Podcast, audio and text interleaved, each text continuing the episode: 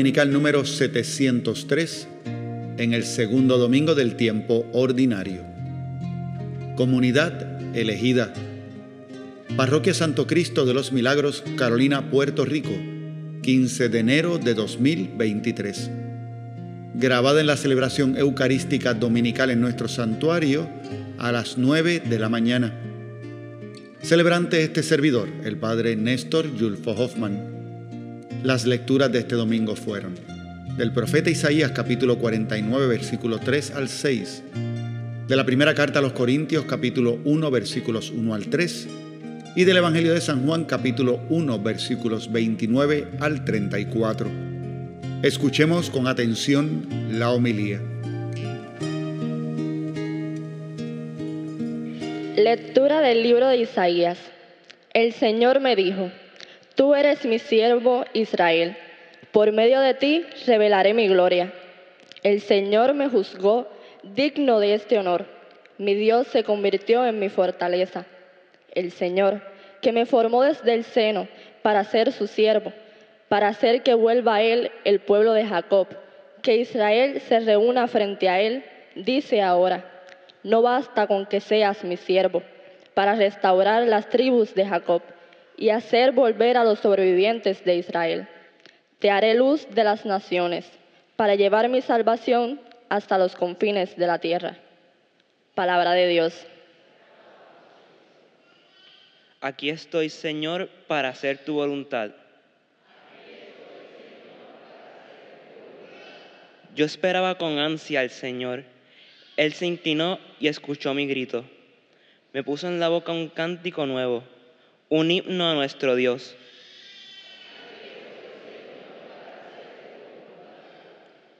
Tú no quieres sacrificios ni ofrendas, y en cambio me abriste el oído. No pides sacrificio expiratorio.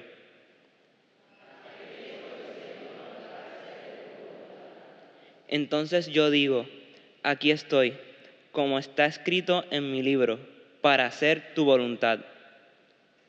Dios mío, lo quiero y llevo tu ley en las entrañas. He proclamado tu salvación ante la gran asamblea. No he cerrado los labios. Señor, tú lo sabes.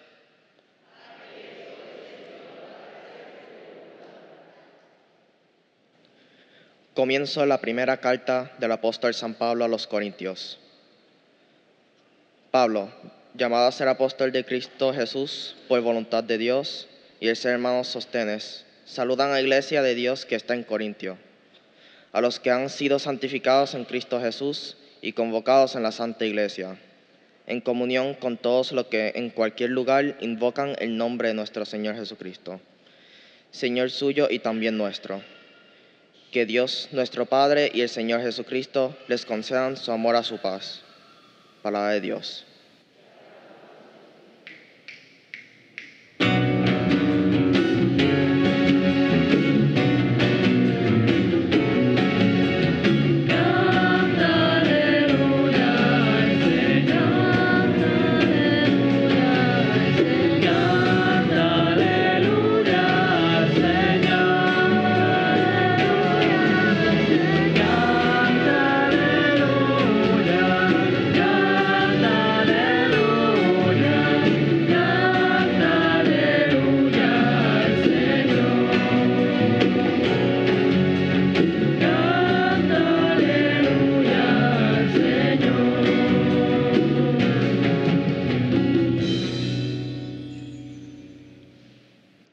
Señor esté con ustedes. Lectura del Santo Evangelio según San Juan.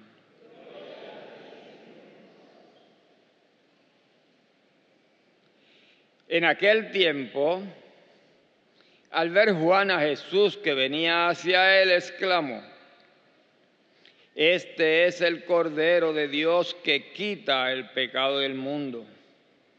Este es aquel de quien yo dije, tras de mí viene un hombre que está por delante de mí, porque existía antes que yo. Yo no lo conocía, pero he salido a bautizar con agua para que sea manifestado a Israel. Y Juan dio testimonio diciendo, he contemplado al Espíritu que bajaba del cielo como una paloma y se posó sobre él. Yo no lo conocía, pero el que me envió a bautizar con agua me dijo, aquel sobre quien veas bajar el Espíritu y posarse sobre él, ese es el que ha de bautizar con Espíritu Santo. Yo lo he visto y he dado testimonio de que este es el Hijo de Dios. Palabra del Señor.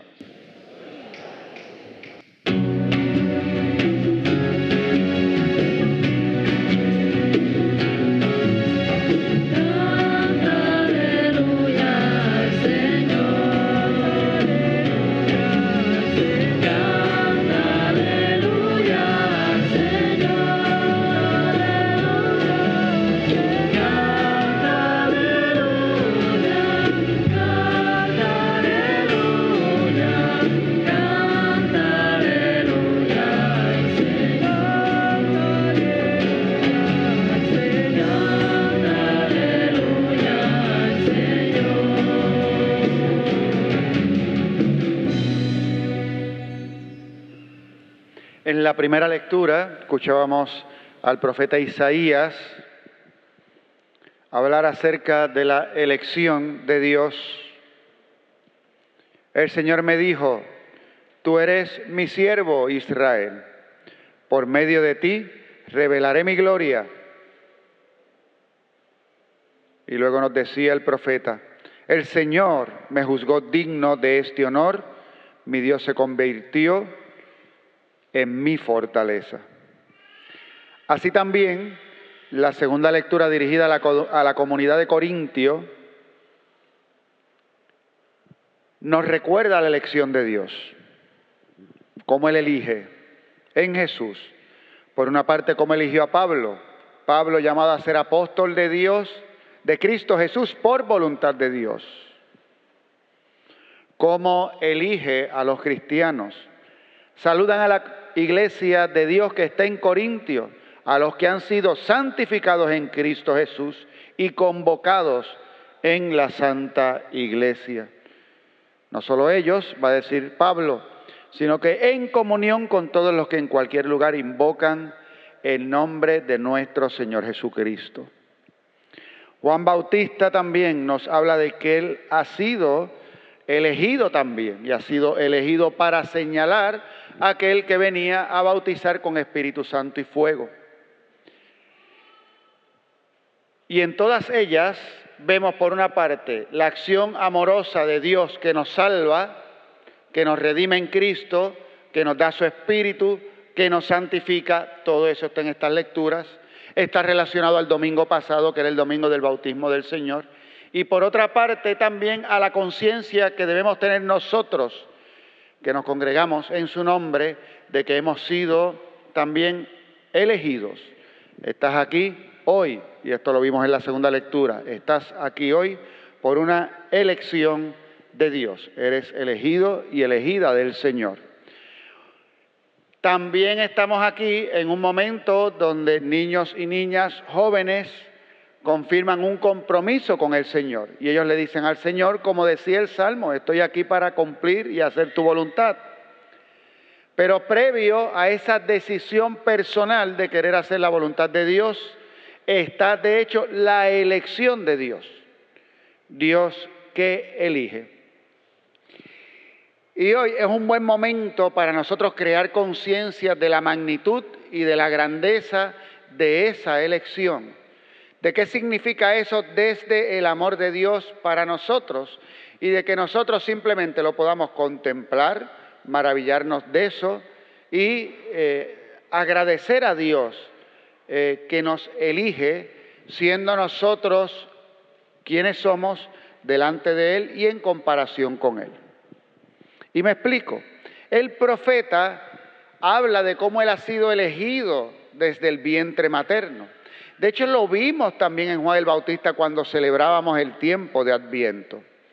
Entonces hay una conciencia en el Antiguo Testamento y en el Nuevo Testamento, de hecho, se repite, de que cuando Dios elige, ya tiene un plan que es anterior incluso a que nosotros seamos concebidos.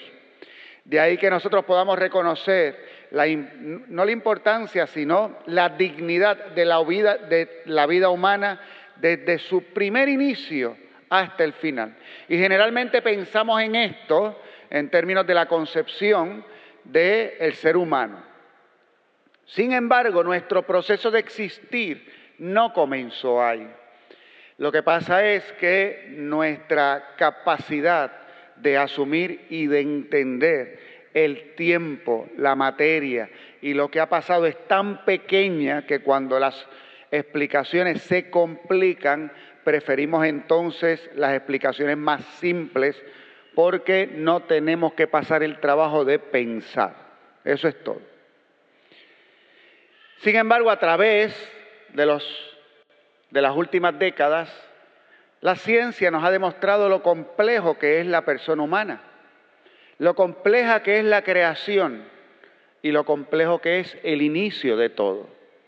Y entender eso es extraordinario, es fabuloso. Cuando yo comencé a existir? Comencé a existir hace X cantidad de años. Pues en mi identidad como persona humana probablemente sí. Pero lo que somos, todo lo que somos empezó en un plan maravilloso de Dios hace millones y millones y millones y millones y millones de años. El que tú estés aquí es un proceso larguísimo, larguísimo. Primero de que exista aquello que tiene que ser la materia prima para que todo en el universo exista, porque Dios es el creador de todo, lo decimos en el credo. O sea, yo creo en, en Dios, que es creador y padre de todo el universo, que del no existir todo pasa al existir. Pero no pensamos en eso, está claro. Nos graduamos, salimos de escuela superior y no nos interesa saber nada más de física desde que nos dieron el último examen allá cuando estábamos en la escuela.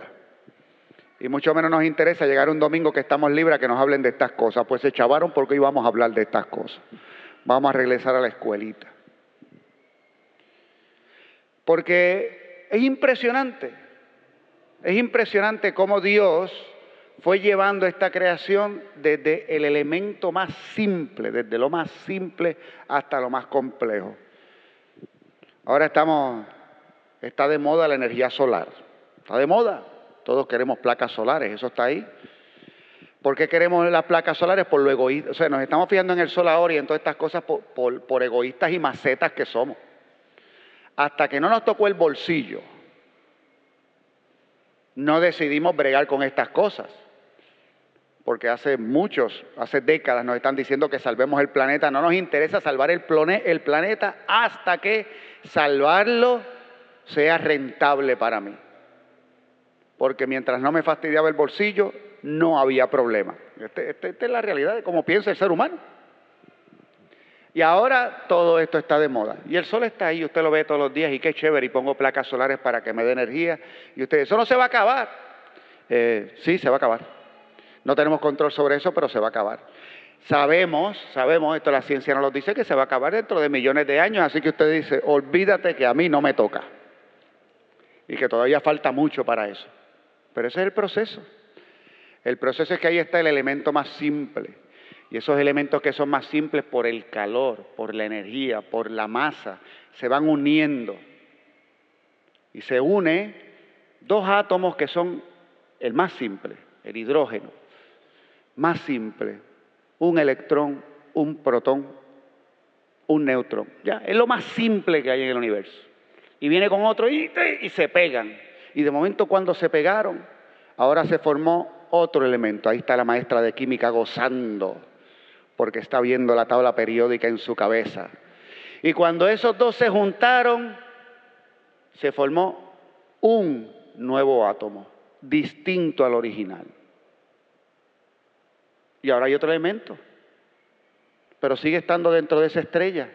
Y esa unión de estos primeros dos liberó energía y se equilibró. Y por eso usted está calientito aquí ahora. Pero ahora allí en esa estrella hay un problema y es que ya no solamente hay hidrógeno, ahora hay hidrógeno y hay helio. Y después dos elementos adicionales se unirán igual por las mismas fuerzas de la física y van a crear un tercer elemento y un cuarto elemento y un quinto elemento. Y todo eso está pasando dentro de una estrella. Y hay millones y millones de estrellas. Y eso va pasando por millones y millones y millones de años y en esa estrella se van creando por estas fuerzas físicas todas aquellas cosas que son necesarias para que luego se forme todo lo demás. Pero siguen estando dentro de la estrella hasta que se crea un elemento, el hierro. Y este particularmente no tiene la capacidad ni de absorber ni de liberar la energía que se está dando dentro de la estrella. Y allí está el ingeniero mirándome. Eso es verdad, eso me lo enseñaron allí en la universidad. Y cuando entonces este elemento se empieza a multiplicar dentro de la estrella, la estrella ya no puede más, colapsa y explota. Eso le va a pasar al Sol dentro de millones y millones y millones de años. Pero eso es necesario, porque cuando explotó, lo que hizo fue regar en el universo todos esos elementos que se fueron creando dentro de la estrella. Y fuera de ese proceso empieza a enfriarse, empieza tal vez a rotar en torno a otra estrella, empiezan a crearse cosas, se crean planetas, se crean lunas, se crea todo, em, empieza a existir todo lo demás. Y luego tiene que eso estar en un lugar tan y tan exacto para que entonces esas cosas se puedan unir, se formen distintas moléculas que más tarde darán origen a la vida. Y luego eso seguirá en un proceso extraordinario que tardará millones de años. Entienda lo siguiente, usted que está hoy aquí sentado, usted puede decir sin lugar a dudas que usted comenzó a existir dentro de una estrella.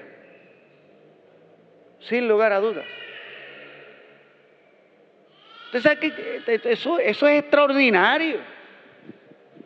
Eso se decía de forma metafórica. Y lo que se decía como un eco, como algo bonito en poesía, ¿verdad? Somos polvo de estrellas. Es verdad. Es verdad.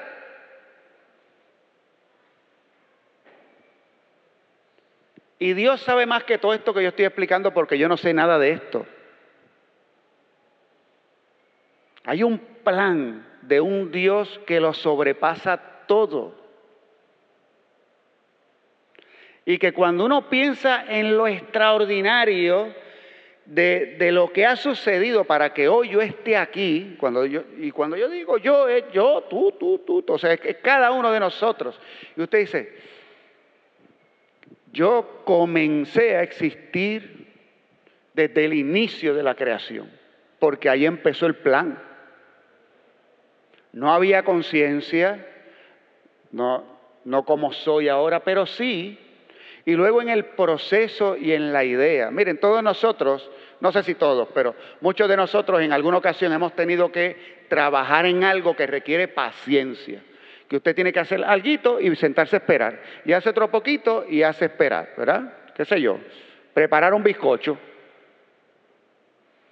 Usted va a hacer un bizcocho y usted empieza con la materia prima y le empieza a mezclar. Y una vez la mezcla, no está el bizcocho, está la mezcla.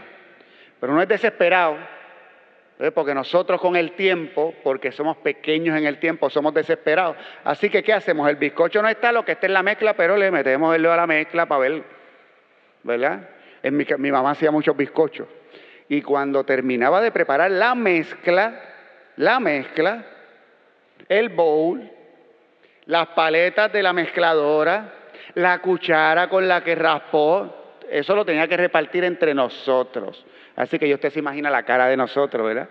Con la materia prima, porque no queremos esperar al final, pero hay que esperar.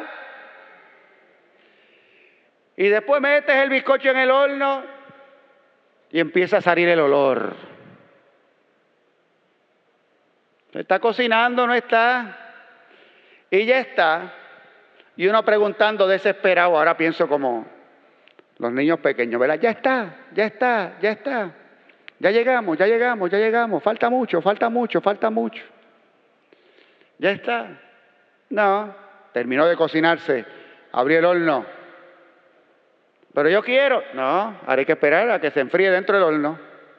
La verdad es que eso es casi, casi masoquismo. Y después te sacan el bizcocho del horno y te lo ponen encima de la mesa. ¿Ya puedo comer bizcocho? No.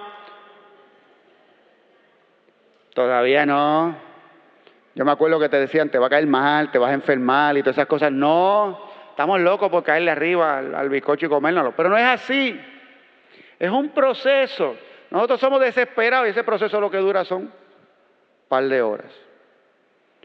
Esta creación maravillosa de Dios sido extraordinaria. Y tú y yo estamos aquí hoy, fruto de ese plan, fruto de ese amor. Y siendo tan insignificantes en el universo, comparado con el tiempo que ha tomado toda esta creación, tú tienes una relación personal con el que lo originó todo y ese te ha elegido a ti de manera personal.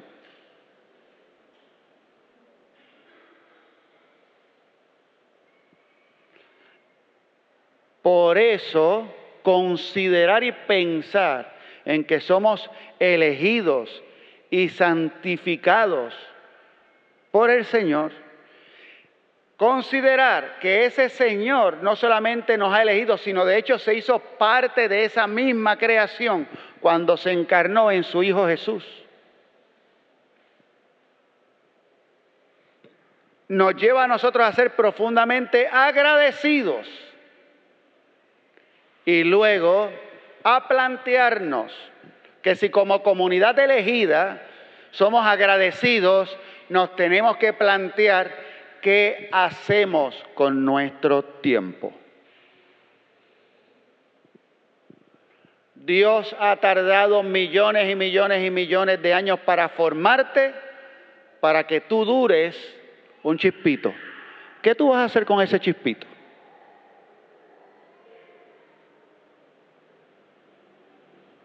¿Qué vas a hacer con ese chispito? Porque esa es tu única responsabilidad. ¿Qué vas a hacer con este tiempo? Y a nosotros nos puede parecer, ¿verdad? Cuando alguien se muere a los 90 o a los 100, duró muchos años. Mire, nadie dura muchos años. Nadie. ¿Comparado con, él, ¿comparado con qué? Comparados con los unos con los otros, un año y cien nos puede parecer mucho. Pero para el sol, uno y cien es lo mismo. para la creación entera. Y por si alguien dice qué clase de disparate te está diciendo el cura, la Sagrada Escritura tiene en, si mal no recuerdo, en uno de los salmos, mil años en tu presencia son un ayer que pasó una vigilia nocturna. Hablando acerca de Dios. ¿Qué es el tiempo para ti? Mil años en tu presencia son un ayer que pasó, una vigilia nocturna. Se nos ha dado esta vida preciosa y se nos ha elegido. Y luego, más aún, podemos nosotros reconocer que hemos tenido el privilegio, entre tantos, de poder discernir llamadas específicas al servicio. Estos jóvenes, estas niñas y niños que hoy se comprometen, van a dar un servicio por una cantidad de tiempo específico de su vida. Eso es grandísimo, porque están haciendo de esto maravilloso que el Señor ha estado planificando por tanto tiempo, desde temprano en su vida, un servicio aquel que les creó con amor y les redimió con misericordia. Y ahora mismo están perdidísimos con respecto a toda esta explicación, sobre todo los más pequeños, de qué rayo está hablando el Padre, ni saben. Probablemente no están ni escuchando. Eso es lo de menos. Porque lo importante es que están aquí dispuestos a, desde su temprana conciencia, hacer un compromiso de servicio. Eso es bello. Y eso es lo que nosotros también celebramos cada vez que venimos aquí a la Eucaristía. San Pablo terminaba el saludo a la comunidad de Corintios deseándole la paz y el amor de Jesucristo, que eso sea lo que permanezca en ustedes. Y aquí nosotros, elegidos desde toda la eternidad para estar aquí, Dios quiere para nosotros su paz, su amor y su alegría. Eso es lo que quiere para nosotros. Así que aproveche el tiempo, que Dios tardó, tardó mucho en hacerlo a usted para que usted esté aquí y pueda, como nos decía tanto la carta a los Corintios, como nos decía también el profeta Isaías, para que tú seas testigo, demuestra a los pueblos y a los demás de la gloria, del amor y de la misericordia de Dios. Sea agradecido, seamos agradecidos de que hemos sido elegidos. Así que al Padre bueno que nos ha llamado le damos gracias por esa elección y con el Padre bueno en su Hijo Jesús nos comprometemos para vivir de manera especial este encuentro con el Señor que nos ha creado y nos ha elegido. Amén. Terminamos nuestra reflexión de hoy recordándoles que pueden encontrarnos tanto en nuestra página de internet www.pscmpr.org